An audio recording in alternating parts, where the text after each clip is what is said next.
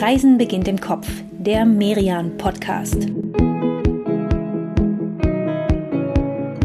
Herzlich willkommen, liebe Hörerinnen und Hörer, zu einer neuen Folge von Reisen beginnt im Kopf, dem Podcast von Merian. Schön, dass ihr wieder dabei seid, wenn wir uns jetzt hier mit euch eine gute halbe Stunde aus dem Alltag rausbeamen. Ja, und euch Lust machen aufs Reisen und auf besondere Orte. Diesmal liegen die auch gar nicht so weit weg. Wir bleiben in Deutschland und für uns beide, Katrin, ist das ja ein richtiges Heimspiel diesmal. Wir stellen euch nämlich in diesem Sommer in gleich drei Folgen unsere, ja, unsere Herkunftsheimat vor. Das das schöne große Bundesland Nordrhein-Westfalen. Mein Name ist Inka Schmeling. Ich komme vom, ja, vom westlichsten Rand von NRW aus Aachen. Und ich bin Katrin Sander und stamme aus Minden in Ostwestfalen. Das heißt, Inka und ich, wir nähern uns NRW also aus zwei Seiten und reisen mit euch heute und in den nächsten Wochen quer durchs Land und haben uns dafür mal, ja, mal so ein bisschen andere Themen gesucht. Wir möchten euch Orte vorstellen, die sich besonders gut eignen, wenn man als Familie unterwegs ist.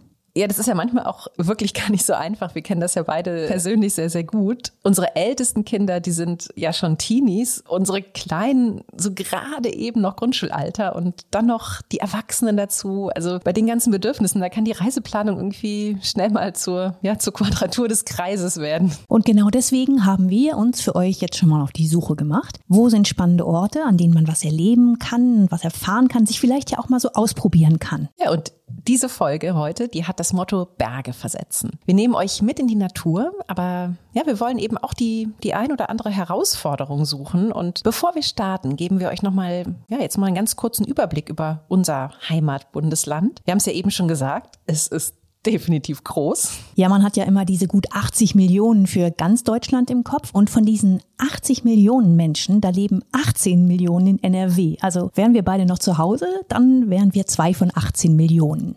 Damit ist Nordrhein-Westfalen das einwohnerreichste Bundesland der Republik. Kennt ja auch jeder, ne? Die, die großen Städte. Köln, Düsseldorf, Bonn, Essen. Gut, du bleibst da jetzt wieder ziemlich im Westen, dann ergänze ich mal im Osten. Münster, Bielefeld, Paderborn, alles Nordrhein-Westfalen und mittendrin natürlich auch noch Dortmund. Aber wir wollen ja in dieser Folge gar nicht in die Städte, wir wollen raus in die Natur und wir starten dafür jetzt mal relativ weit im Osten. Ist ja klar, dass du im Osten startest, Katrin, aber wir machen da jetzt kein, kein Lokalderby draus, oder? Nein, natürlich nicht. Wir fangen einfach nur mit einer besonders schönen Ecke an, ne? also einer von vielen besonders schönen Ecken. Und zwar nehmen wir euch mit in den Teutoburger Wald. Der ist nicht nur ein Wald, sondern ein Mittelgebirge bis zu 445 Meter hoch und ein ideales Terrain zum Wandern, zum Radfahren und ja, auch ziemlich groß, ne? Als, als Region, da zieht sich der Teutoburger Wald von meiner Heimat, also dem Kreis Minden-Lübbecke, Richtung Süden bis ins Paderborner Land und in den Kreis Höxter. Aber wir starten jetzt mal mittendrin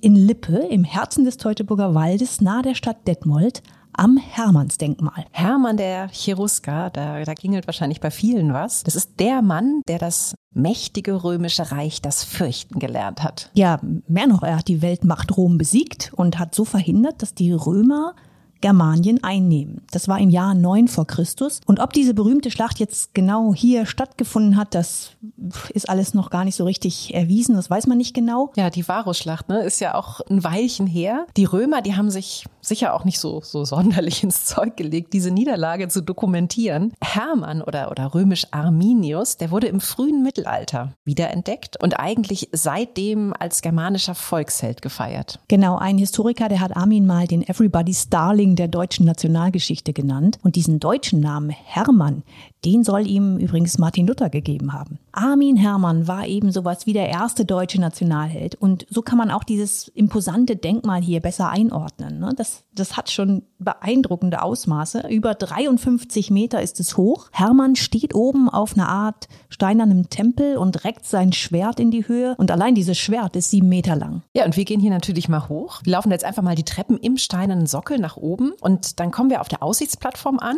unterhalb von Hermanns Füßen also so ungefähr, ja, so auf, auf halber Höhe, ne, bis zur Schwertspitze. Ja, und der Blick von hier oben über den Teutoburger Wald, der ist echt fantastisch. Der Hermann, der ist dann ja die größte Statue Deutschlands und wir können hier so einmal rumgehen und das ist schon ein echtes Hochgefühl hier. Ja, da geht theoretisch ja sogar noch mehr. Ne? Man kann auch nach ganz, ganz oben klettern durch eine Röhre im Innern von Hermanns Bein und dann geht's immer weiter hoch über Leitern und später Steigeisen bis in den Kopf. Ja, wobei das ist jetzt schon echt eine Tour für fortgeschrittene Kletterer, denn diese Röhre, die wird nach oben hin enger und enger. Für uns und gerade mit Kindern, da gibt's aber eine ganz andere schöne Herausforderung hier in der Nähe. Denn nicht weit vom Denkmal, da liegt der Kletterpark Detmold mit ganz verschiedenen Parcours, je nachdem, wie groß und wie erfahren ihr und eure Lieben als Kletterer so seid. Den Link zum Kletterpark, den stellen wir euch, wie bei allen Orten, die wir hier empfehlen in dieser Episode, natürlich in die Show Notes. Dieses Denkmal hier, ne, das wurde ja 1875 eingeweiht, also wirklich nur so ein paar Jahre nach, naja, nach Gründung des Deutschen Reichs im Jahr 1871. Und der Mann, der sich sich ausgedacht hat, der es konstruiert hat, der hieß Ernst von Bandel und für den war das hier so ein Herzensprojekt. Wir haben das ja eben schon kurz erwähnt. Das ist eine ziemlich anspruchsvolle Konstruktion hier. Der Hermann ist innen hohl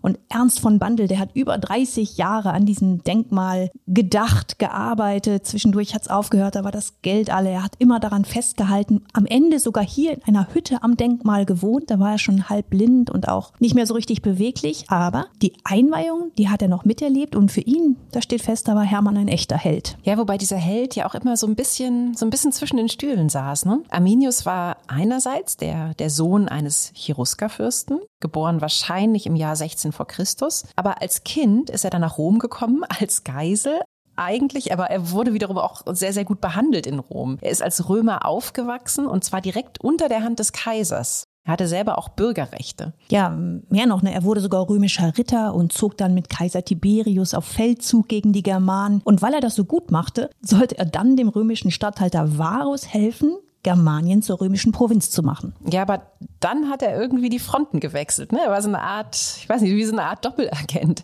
Er hat sich gegen Varus gewandt, hat dafür gesorgt, dass die römischen Truppen auf dem Weg ins Winterlager an den Rhein einen anderen Weg nehmen einen durch ein ja, sumpfiges und unübersichtliches Waldgebiet. Und so konnten dann die zahlenmäßig weit unterlegenen Germanen drei Legionen der Römer besiegen. Also drei Legionen, das sind 15.000 bis 20.000 Menschen. Ja, also wirklich eine schlimme, grausame Schlacht. Damals vor 2000 Jahren. Die soll übrigens drei Tage gedauert haben. Und auch danach war Arminius ja jetzt nicht so der friedliche Typ, ne? Seine große Liebe Tusnelda zum Beispiel, die hat er gegen den Willen von deren Vater geheiratet. Ja, und dieser Vater, der war dann wiederum so sauer, dass er ausgerechnet die Römer zu Hilfe gerufen hat. Tusnelda und ihr Vater, die wurden nach Rom gebracht. Arminius, der musste also wieder gegen die Römer kämpfen. Und diesmal wurde er am Ende, ja, wahrscheinlich sogar ermordet von Verwandten, sagen Historiker. Ja, ziemlich dramatische Familiengeschichte auf jeden Fall. Geiselnahmen, Verrat, Liebe, Mord. Du Inka, wir steigen jetzt hier mal wieder ab, denn wir haben noch eine zweite Station vor uns im Teutoburger Wald und dorthin laufen wir jetzt mal über die Hermannshöhen. Die Hermannshöhen, das sind zwei Wanderwege, die fast nahtlos ineinander übergehen, der Hermannsweg und der Eggeweg. Zusammen sind die beiden über 220 Kilometer lang, führen also vom Münsterland über den Teutoburger Wald bis ins Sauerland. Ja, und wahrscheinlich sind auf diesen Routen hier auf dem Kamm schon die alten Germanen gewandelt. Und wir beide, wir gehen jetzt hier am Hermannsdenkmal einfach mal los. Wir laufen weiter auf Etappe 9 über die Hermannshöhen Richtung Horn-Bad Meinberg. Denn ja, dieser Weg, der führt uns zu den sagenumwobenen Externsteinen. Das tut er, aber liebe Inka, nicht ganz so schnell, denn unterwegs, da gibt's noch einen schönen Stop, der gerade für Familien wirklich toll ist. Und zwar ist es die Adlerwarte Berlebeck. Da war ich mit meinen Kindern und was die Vögel, übrigens nicht nur Adler, da zeigen. Das hat uns alle wirklich begeistert. Und apropos Herausforderung, auch das hat einen gewissen Thrill, ne? wenn da so ein Weißkopf-Seeadler haarscharf über deinen Kopf fliegt. So hört es sich übrigens an, ne? das Wappentier der USA. Die Falkner da, die wissen natürlich, was sie tun, also es passiert nichts. Aber wenn ihr mit Kindern unterwegs seid, ist das wirklich ein toller Stop auf dieser Wanderung zu den Externsteinen. Okay, aber dann zurück auf dem Hermannsweg und ja, nochmal so, so knappe fünf Kilometer und dann sind wir auch schon da, denn direkt vor uns ragen sie hier in die Höhe, die Externsteine. Das ist ja schon irgendwie ein, ein ziemlich imposanter Gegenpol zum Hermann. Also der Hermann als, als menschengemachtes Denkmal und dann hier diese Externsteine, die ja so ein bisschen, ja, wie so ein Kunststück der Natur sind. Ja, die sind das Naturdenkmal hier im Teutoburger Wald. Fünf fast so senkrecht aufragende Steine bis zu 40 Meter hoch. Gleich daneben liegt so ein kleiner Teich, der ist künstlich angelegt worden, in dem spiegeln sich die Steine so im Wasser und das hat schon was sehr Berührendes hier. Ne? Deswegen ranken sich auch jede Menge Legenden um diese Steine. Rein geologisch betrachtet sind das hier Sandsteinformationen, die von, ja, von Wind, Wetter, Eiszeiten zu dieser spektakulären Höhe aufgetürmt wurden. Aber darüber, wer, wer hier an diesem Ort schon alles was und wann gemacht hat, da wird zum Teil ja immer noch drüber gerätselt. Wir lassen uns das jetzt mal von einer Expertin erklären. Ihr Name ist Cornelia Müller-Hisje. Sie ist Gästeführerin hier an den Externsteinen und hat sich sehr viel mit der Forschung zu diesen Felsformationen beschäftigt. Frau Müller-Hisje, es ist ja immer wieder die Rede von menschlichen Spuren hier an den Externsteinen. Was sind das denn für Spuren? Das sind sogenannte BH-Spuren. Das heißt, da hat jemand mit Hammer und Meißel gearbeitet. Und er hat nicht einfach nur so, jetzt mache ich mir mal ein Späßchen und schreibe da meinen Namen rein, sondern wir haben zum Beispiel ein riesiges Kreuzabnahmerelief. Und dieses Kreuzabnahmerelief setzt sich aus mehreren Teilen zusammen und man hat den Eindruck, dass da unterschiedliche Bildhauer dran tätig waren. Wahrscheinlich auch zu unterschiedlichen Zeiten, weil die Qualität einfach äh, komplett eine andere ist zwischen diesen Teilen. Dann gibt es Treppen, die hineingehauen sind, dass man auf die Steine draufsteigen kann. Einer der Steine, der wird der Kapellenfelsen genannt, also ein, ein sehr steil aufragender, singulärer Stein, der so ganz für sich alleine steht, äh, in den Himmel hinein. Dort ist oben eine ganze Kammer hineingehauen worden, wo man dann über eine Brücke hineingehen kann und äh, von dort aus so diverse Beobachtungen auch machen kann zur rechten Zeit. Boah, das klingt wirklich spannend. Also solche Kammern, die, die haut man ja auch nicht mal eben kurz so in einen Fels rein. Das heißt, die Externsteine, die müssen ja auch schon vor sehr, sehr langer Zeit ja, ein, ein, wirklich besonderer Ort gewesen sein. Von wann sind denn die, die ältesten Funde? Einer der interessantesten ist einer aus der Zeit wie wir heute wissen, 10.000 vor Christus. Dort hat man eine Feuerstelle gefunden mit ähm, Feuersteinabschlägen. Das heißt, da saß eine Gruppe Jäger und hat darauf gewartet, dass das Wild, die Herden, die Wildherden über den Teutoburger Wald kamen, sodass sie sich jagen konnten. Also das ist schon mal ganz spektakulär, da nachweisen zu können, guck mal, hier war schon Leben 10.000 vor Christus. Wow, also ja, diese Gegend hier, die stellt auch die Vorstellungskraft echt vor Herausforderungen, ne? wenn man sich das ausmalt, wie die Menschen genau hier vor diesen Felsen vor 10.000 Jahren am Feuer saßen. Das kriegt auf einmal so was ganz Konkretes, finde ich. Ja, wobei ich ja diese, diese Mittelalterspuren ne, an den Externsteinen, die finde ich irgendwie fast noch faszinierender. Hier zum Beispiel dieses Relief, von dem Sie erzählt haben. Weiß man denn, Frau Müller-Hiss hier, wer hier im Mittelalter unterwegs war? Im 9. Jahrhundert haben Menschen an den Steinen sich aufgehalten, haben da, ähm, sei es, dass es die Eremiten waren, von denen berichtet wird, die dort ein eine wie auch immer geartete Form von Heiligtum bewacht oder gepflegt haben.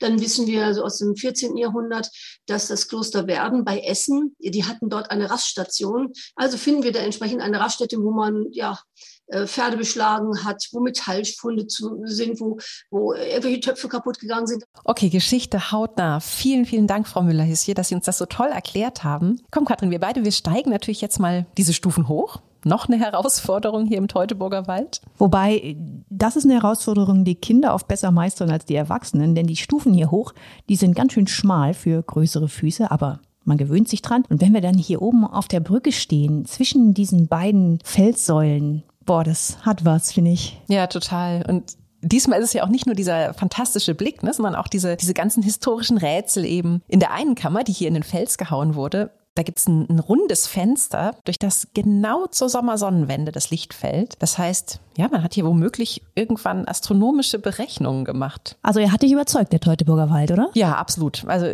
ich gebe zu, ich hätte ihn unterschätzt, aber das liegt vielleicht auch, vielleicht auch ein bisschen an dem, was uns Frau Müller-Hiss hier über die Menschen hier in Lippe erzählt hat. Sie kommt ja selbst aus Detmold und sie weiß, das ist hier definitiv keine Gegend, in der viel geprotzt wird. Wir sind da ganz, ganz zurückhaltend, Dinge für uns zu vereinnahmen, die wir nicht wirklich nachweisen können. Höchste lippische Lob, das sie bekommen, ist ja, aber. Es gibt auch noch die Aussage, da kannst du nichts gegen sagen. Auch das ist ein großes Lob. Du, das kenne ich von zu Hause auch, ne? Da kannst du nichts gegen sagen. Für uns Ostwestfalen heißt das was. Okay, dann sag ich's doch vielleicht einfach mal rheinländisch überschwänglich. Liebe Hörerinnen und Hörer, wir können euch diese Tour hier im Teutoburger Wald wirklich sehr, sehr empfehlen. Wir stellen euch die Links, die ihr für eure Reise hierher braucht, in die Show Notes. Übrigens auch zu Detmold. Das ist nämlich wirklich ein wunderschönes Städtchen und ideales Basislager für Touren in den Teutoburger Wald mit einem großen, sehr schönen Museumsdorf ganz in der Nähe. Ihr seht, es gibt viel zu entdecken. Wir machen eine kurze Pause und danach geht's direkt weiter im Sauerland. Bleibt dran. In dieser kurzen Pause nehmen wir euch mit nach Baden-Württemberg. Auch in Deutschlands sonnigem Südwesten findet ihr jede Menge großartige Möglichkeiten für einen Urlaub in der Natur. Ganz klassisch geht das natürlich beim Wandern auf über 50.000 Kilometern Wanderwegen, also insgesamt mehr Strecke als eine Runde um den Globus. Und mit dem Feldberg im Schwarzwald findet ihr hier auch den höchsten Gipfel abseits der deutschen Alpen. Ja, oder aber ihr erforscht die Höhlen der Schwäbischen Alb oder verbringt die Nacht in einem der Trekkingcamps im Schwarzwald oder im Odenwald. Also intensiver kann man Natur eigentlich kaum erleben. Ob Wassersport am Bodensee oder die Radreise auf einem der 21 ausgezeichneten Landesrad-Fernwege, jede Menge Ideen und Inspiration für den nächsten Aktivurlaub findet ihr online auf tourismus-bw.de. Willkommen zurück in Nordrhein-Westfalen, liebe Hörerinnen und Hörer. Und zwar jetzt ganz konkret, willkommen im Sauerland. Das Sauerland, das ist auch wieder ein Mittelgebirge in Westfalen. Je nach Definition zieht es sich ja bis nach Hessen hinüber, aber wir fangen jetzt mal mittendrin an und zwar in Winterberg. Ja, ein Name, der dieses 12.000 Einwohnerstädtchen wirklich sehr gut beschreibt. Denn Winterberg ist ja wirklich ein sehr beliebter Wintersportort. Es gibt hier rund 27 Kilometer Skipisten. Aber wir sind ja jetzt im Sommer unterwegs und auch da gibt's echt viele Sportmöglichkeiten und auch herausfordernde, oder Inka? Ja, aber das, das passt ja eigentlich. Ne? Wir wollten uns ja Herausforderungen diesmal ganz explizit suchen. Na dann, wofür könntest du denn deine Kinder am meisten begeistern, Inka? Im Angebot sind hier in Winterberg eine Eisbobbahn, ein Baumwipfelweg, eine Flying Fox Strecke, ein Mountainbike-Park. Ach, ich weiß nicht, meine Kinder, die würden wahrscheinlich alles davon nehmen, wenn sie dürften. Aber ich glaube, ich würde sie vielleicht als erstes mal in den Mountainbike-Park lotsen. Das wollte ich selbst nämlich schon immer mal ausprobieren. Bist du schon mal Mountainbike gefahren? Ja, schon, aber das waren jetzt eher mäßige Herausforderungen, mehr zu Strecken, die ich auch mit einem normalen Fahrrad eigentlich ganz gut hätte machen können. Also ehrlich gesagt, nee, so richtig noch nie. Okay, dann wird es jetzt für uns beide das erste Mal, aber das ist kein Problem, das sagen zumindest die Mitarbeiter hier im Bikepark auf dem Erlebnisberg Kappe, denn das hier ist ja der größte und modernste Bikepark in ganz Deutschland und hier sind sie sowohl auf Anfängerinnen wie uns, aber auch auf die absoluten Pros eingestellt und natürlich auf alles dazwischen. Deswegen gibt's natürlich jede Menge Kurse, eigene Kinderkurse, Kurse für Wiedereinsteiger oder auch speziell für Frauen. Also ja, dann leihen wir uns mal hier zwei Räder aus, Inka, und hör mal, im Freilauf, da schnurren die wie zwei Kätzchen. Ja, aber in Wahrheit sind es eher Raubkatzen, würde ich sagen. Die können nämlich ganz schön Tempo machen, diese Räder. Profis bringen es darauf auf, auf über 160 Stundenkilometer. Also das schafft so schnell tatsächlich nicht mal, nicht mal das schnellste Land hier, ne? der Gepard. Das ist ja auch echt richtig schnell und so ein Tempo wird von uns heute hier zum Glück nicht erwartet. Ja, auf welchem Trail würdest du denn gern starten? Zur Auswahl stehen da hier so einige, insgesamt 13 Strecken und mit dem Schneewittchen und dem Fairy Trail, ist ja ein süßer Name, Fairy Trail, da sind kürzlich noch zwei neue Einsteigerstrecken dazugekommen. Hm, schwere Wahl, ne? Also ich finde, die klingen beide super, sind beide 1500 Meter lang und darauf sind dann auch eher so kleine Tables und Wellen, so nennt man das im Biker-Jargon zu finden. Aber ach komm, wir fangen einfach mal an auf dem Schneewittchen-Trail. Geübte Biker, die schaffen diesen Trail natürlich locker in unter vier Minuten. Wir beide, wir brauchen vielleicht einen Tick länger. Ein Tick, ja. Und auch wenn es jetzt eigentlich durchgängig hier bergab ging, ich habe schon ein bisschen weiche Knie und bräuchte jetzt auch mal eine Pause. Na komm, dann lass uns doch mal von Winterberg zu unserer Unterkunft hier im Sauerland fahren. Die liegt nur 20 Kilometer weiter westlich in der Nähe von Schmallenberg. Und ja, da können wir jetzt mal so richtig tief ausatmen. Ich habe uns nämlich ein Bergchalet hier gebucht. Das ist so ja richtig gemütlich mit einer großen Terrasse, mit Weitblick oder wenn es uns zu kalt wird, dann können wir auch, auch reingehen, den Kamin drinnen anmachen. Ja, es gibt sogar eine Badewanne mit Ausblick hier. Ne? Also diese Berghütten und Chalets, die haben echt Charme und stehen hier so in Wald und Wiese gestreut. Man hat gut Platz zu den anderen Hütten, das ist überhaupt nicht eng, man hat viel Raum für sich, aber es ist eben auch nicht ganz so, so einsam. Es ist tatsächlich ein bisschen wie ein Dorf. Ja, das Bergdorf Liebesgrün, das gibt seit rund zehn Jahren. Es hat ein Ehepaar gegründet, Jessica Gerritsen und Ralf Blümer. Sie ist Niederländerin und die beiden, die leben heute hier mit ihren Kindern und haben tatsächlich auch ja bei diesem Bergdorf ganz explizit an Familien gedacht. Stimmt, an Familien haben sie gedacht, aber gleichzeitig war es sowas auch so ein, so ein Kompromiss zwischen den beiden Urlaubsvarianten, die die beiden, also Jessica Gerritsen und Ralf Blümer persönlich am liebsten mögen. Das erklärt uns Ralf Blümer. Die Idee war, ähm, hier an der Schmallenberger Höhe einen außergewöhnlichen Urlaubsort zu schaffen. Meine Frau kommt aus dem Campingbereich und ich komme aus dem Hotelbereich. Also ich bin gelernter Koch. Meine Frau ist auf dem Campingplatz in den Niederlanden groß geworden. Und eigentlich wollte meine Frau einen Campingplatz bauen. Und eigentlich hätte ich vielleicht ein Hotel gebaut. Äh, wir haben uns dann aber in der Mitte getroffen und haben ähm, ein bisschen was von beiden gebaut. Also diese, dieses freie, unkomplizierte Draußensein, wie es auf dem Campingplatz üblich ist. Aber den Komfort und den Service und auch die Kulinarik äh, in einem Hotel sollte ja auch stattfinden. Okay, also Camping trifft hier Hotelurlaub. Das ist doch eigentlich auch für uns beide ein ganz guter Mix, oder? Also ich selbst bin ja immer ein bisschen mehr im Campinglager.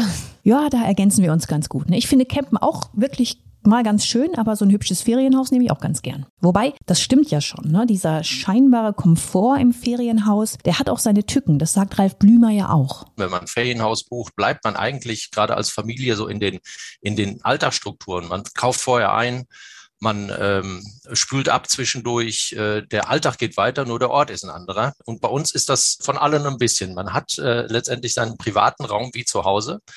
Und der Tag beginnt morgens im Bergdorf damit, dass wir den Gästen das von ihnen ausgesuchte, ausgewählte Frühstück vor die Hüttentür stellen. Das heißt, die können dann im Familienkreis frühstücken, wann sie wollen und wie sie wollen, auf der Terrasse, am späten Vormittag oder ganz früh morgens. Ja, und nach dem Frühstück, da kann man sich dann überlegen, ob man selbst abräumt oder ob man den Service einfach auch noch dazu bucht und auch das Betten machen, das kann man wie im Hotel delegieren und das Abendessen sowieso. Es gibt hier ein Restaurant mit wirklich guter Slow-Food-Küche, also mit fast ausschließlich regionalen Zutaten. Tja, Herr Blümer, dann brauchen wir eigentlich als Eltern ja gar nicht mehr so richtig was zu machen, oder? Und dann haben im Grunde genommen alle Familienmitglieder wirklich Freizeit. Keiner muss sich um die alltäglichen Dinge des Lebens kümmern, sondern man ist wirklich raus aus allem und äh, dann kann auch unmittelbar Erholung stattfinden. Das klingt schon ziemlich herrlich, ne, das mit der Erholung. Aber ich glaube ja, nur am Service allein kann das nicht liegen. Das bekäme man ja auch in vielen Hotels. Deswegen, Herr Blümer, was ist denn Ihr Geheimnis? Ich habe gehört, dass da gerade eine Familie zum 29. Mal anreist. Wie machen Sie das? Und, und was sagen Sie zu solchen treuen Stammgästen? Wahnsinn irgendwie. Und da weiß man gar nicht, was man dazu sagen soll. Aber es nutzt sich anscheinend auch nicht ab. Es ist die Natur, es ist dieser einzigartige Naturraum, es ist die Ruhe. Oh, das kann ich mir ja tatsächlich echt vorstellen, dass die Natur hier wirklich der, der allergrößte Entschleuniger ist. Und ja, zumindest wenn man nicht gerade auf dem Mountainbike die Berge runterrast.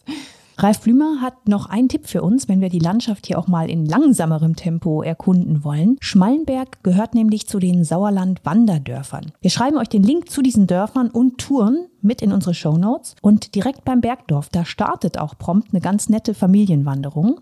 Der Vier-Bäche-Weg ist das. Je nach Alter der Kinder läuft man darauf die 3-Kilometer-Runde, die 7 oder die 10-Kilometer-Runde. Das geht ganz ordentlich rauf und runter, aber wir stellen uns ja den Herausforderungen in dieser Folge. Ja, und tatsächlich hat dieses Auf und Ab auf dem Weg auch viele, viele Vorteile. Zum Beispiel schaut man unterwegs wirklich, ja, richtig schön in die Ferne und dabei auch auf den Wilzenberg. Das ist der heilige Berg des Sauerlandes. Und bei dem Anblick versteht man tatsächlich auch, warum er als heiliger Berg gilt, warum er schon seit Jahrhunderten Wallfahrtsort ist. Es ist irgendwie gar nicht so sehr seine, seine Höhe, das sind nur so gute 650 Meter, aber es ist so ein bisschen mehr seine Lage. Ne? Also eigentlich gilt das Sauerland ja als das Land der tausend Berge, aber dieser hier, der steht ziemlich alleine da und es ja, fällt damit so richtig auf, wenn man in die Richtung guckt. Ja, und es, natürlich gibt es auch hier wieder so einige Legenden, die sich um diesen Berg ranken, dass hier im Mittelalter eine Raubritterburg war und die Ritter ihr Gold und Silber in einer Höhle hier in der Nähe versteckt haben. Oder eine andere Geschichte ist, dass hier eine Dame lebte,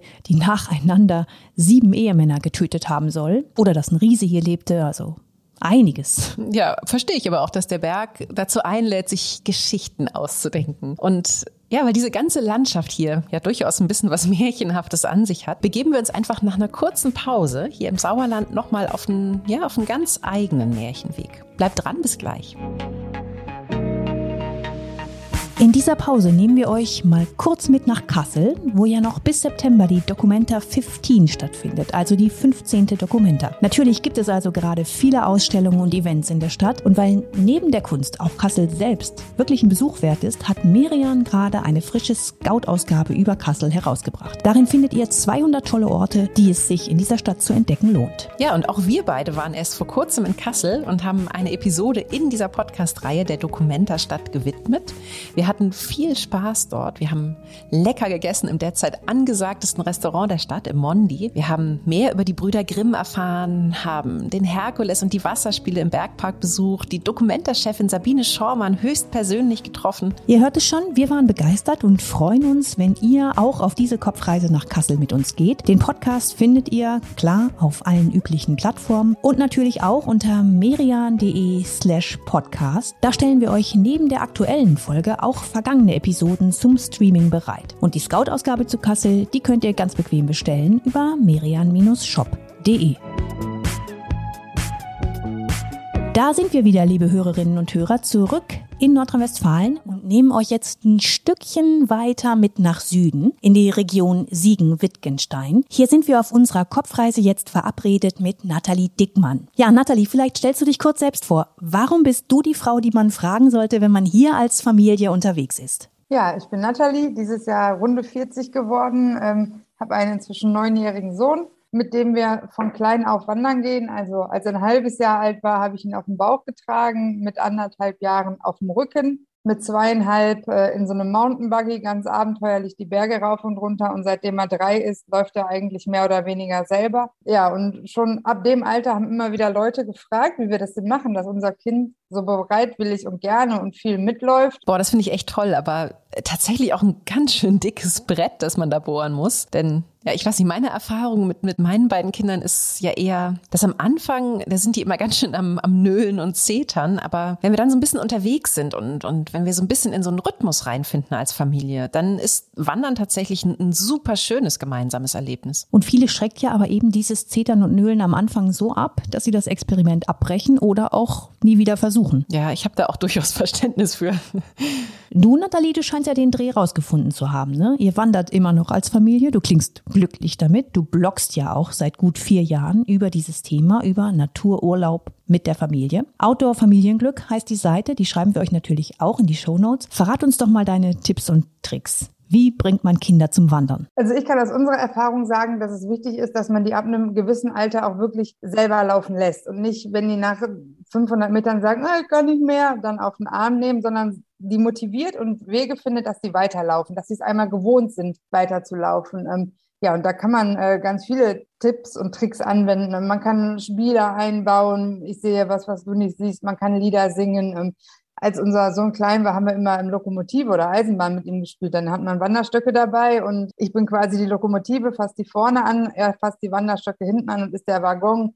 Das war immer ein beliebtes Spiel, was gewirkt hat, wenn er nicht mehr wollte. Ähm, ja, man kann den Blick für die Natur schärfen, gucken, wer sieht das erste Eichhörnchen, den ersten Specht, was auch immer, Tanzhapfen sammeln, Steine sammeln. Nathalie, du selbst, du lebst ja mit deiner Familie am Niederrhein, hast kürzlich auch ein Buch geschrieben mit Familienwanderung im Ruhrgebiet. Grüne Oasen im Ruhrgebiet heißt das, schreiben wir euch natürlich auch in die Shownotes. Aber für deinen Blog seid ihr auch hier im südöstlichen Sauerland gewandert und zwar auf dem Rothaarsteig. Warum denn gerade hier? Was macht den Weg so familientauglich? Ja, erstmal gibt es am Rothaarsteig schöne Berge und immer wieder schöne Herausforderungen. Es geht bergauf, bergab und nicht so eintönig hin und her.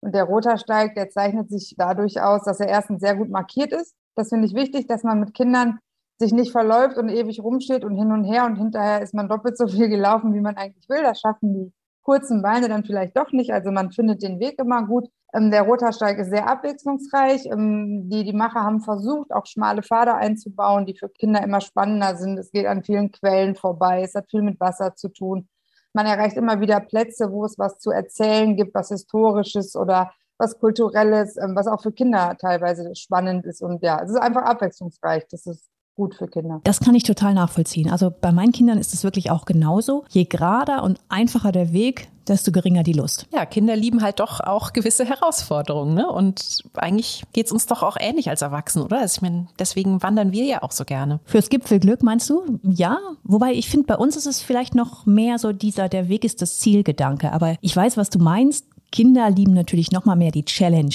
Deswegen haben wir diese Folge ja auch Berge versetzen genannt. Der Rothaarsteig, auf dem wir hier im Kopf jetzt mit Nathalie Dickmann unterwegs sind, der ist tatsächlich eine ganz ordentliche Herausforderung. Das ist nämlich ein Fernwanderweg. Er ist fast 160 Kilometer lang. Also ja, je nachdem, wie schnell man läuft, ist man so ja sechs bis zwölf Tagesetappen unterwegs. Wir suchen uns für diese Kopfreise jetzt mal ein Stück raus, das Ganze in der Nähe von Schmallenberg beginnt, wo ja unsere letzte Station geendet hat. Und zwar laufen wir hier auf der vierten Etappe des Rothaarsteigs bis Bad Berleburg. Und auch wenn das jetzt nur so gute 20 Kilometer sind, weil dazwischen der Rothaarkamm liegt, da hatten die Menschen in den beiden Orten lange wenig miteinander zu tun. Aber das hat sich vor ein paar Jahren geändert. Ja, man hat gewissermaßen eine, eine Brücke über den Rothaarkamm angelegt, nämlich einen Waldskulpturenweg. Das heißt, dass hier direkt am Rothaarsteig künstlerische Skulpturen stehen. Und ja, damit hat man dieser Etappe genau das gegeben, was Nathalie Dickmann uns ja empfohlen hat. Abwechslung. Da merkt man das Auf und Ab gar nicht so, das stimmt. Und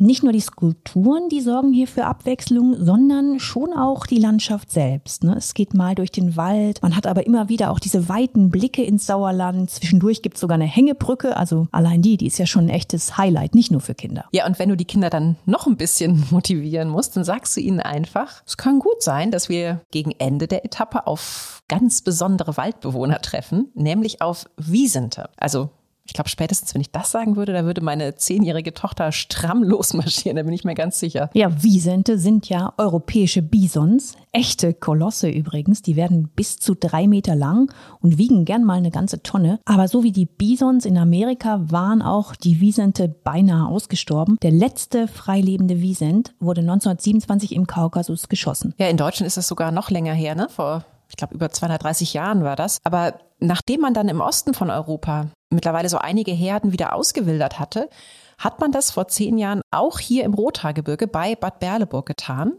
Fing an mit einem Bullen und drei Kühen. Inzwischen ist es eine stattliche Herde geworden mit ja, so 25 Tieren. Und es ist übrigens die einzige freilebende Herde in Westeuropa. Also die Chancen stehen gar nicht so schlecht, diese Tiere hier unterwegs in freier Wildbahn zu treffen. Und falls nicht, auch keine Sorge, es gibt in Bad Berleburg im Naturerlebniszentrum Wiesentwelt noch eine zweite Herde. Die lebt in einem Schaugehege, also da kann man dann die Tiere auf jeden Fall aus nächster Nähe sehen. Okay, dann kann man also tatsächlich die Wiesente als, ja, als verlässliche Möhre nehmen, um, um sie den Kindern vor die Nase zu halten ne, und sie auf den Rotersteig zu locken. Ja, und wer dann am nächsten Tag gleich noch eine Etappe dranhängen möchte, die fünfte, der hat auch da so eine kleine Möhre am Ziel. Da verläuft nämlich der Rothaarsteig auf dem Märchenwanderweg Kleiner Rothaar. Mit kleinen und noch nicht so geübten Wanderkindern kann man natürlich auch einfach nur diesen Märchenweg laufen. Das ist dann eine Runde von knapp zwei Kilometern ab dem Wanderparkplatz Alter Friedhof Heiligenborn. Wirklich nicht lang und sehr nett gemacht für Kinder. Die können da unterwegs geheime Plätze entdecken, Schatzkisten, Bäume mit Gesichtern. Ja, und sogar eine echte Quelle, nämlich die Ilse-Quelle. Also ja, echt wirklich ein super schöner Einsteigertipp mit kleinen Kindern. Aber ja, was, was ich mich gerade irgendwie frage, unsere größeren Kinder, ne? also die Teenager, die kriegen wir wahrscheinlich weder mit Schatzkisten noch mit Wiesenden so, so richtig heiß gemacht aufs Wandern. Vielleicht hat Nathalie Dickmann da ja auch nochmal einen Tipp für uns. Nathalie, wie bekommt man denn die Teenager zum Wandern? Also gut ist, ein zweites Kind dabei zu haben, das hilft immer. Ähm, dann hat man selber weniger Arbeit oder muss weniger kreativ sein, was Spiele und Ablenkungen auf langweiligen Wegstücken angeht. Ansonsten ja, mit dem Alter wachsen die Ansprüche. Ne? Wir versuchen dann schon mal einen neuen, neuen Rekord einzubauen. Also im Moment sind wir so bei 16 Kilometer oder besonders viele Höhenmeter. Ähm, ja, sowas halt. Irgendwie die Ansprüche ähm, nach oben setzen und die auch mit, mit neuen Sachen locken. Also auch da wieder, ne? Herausforderungen suchen, Berge versetzen und damit schafft man es dann auch wirklich über die Berge. Vielen Dank für deine Tipps, liebe Nathalie. Ich bin jetzt ganz optimistisch für unseren nächsten Familienwanderurlaub. Ah, da werdet ihr neue Rekorde aufstellen, Katrin. Ja, definitiv. Tja, und damit verabschieden wir beide uns für heute von euch, liebe Hörerinnen und Hörer. Allerdings verabschieden wir uns noch nicht von Nordrhein-Westfalen, denn in zwei Wochen, da erkunden wir noch mehr Natur hier. Es wird in die Eifel gehen, ins Neandertal-Museum und zu den Dülmener Wildpferden. In dieser Episode dann wollen wir Natur so richtig entdecken und natürlich auch wieder mit Menschen reden, die uns ein paar Geheimnisse dieser Orte verraten. Wir freuen uns schon sehr darauf und hoffen, ihr seid wieder mit dabei bei NRW Teil 2 in 14 Tagen. Bis dahin wünschen wir euch eine schöne Zeit, passt auf euch auf und alles Gute.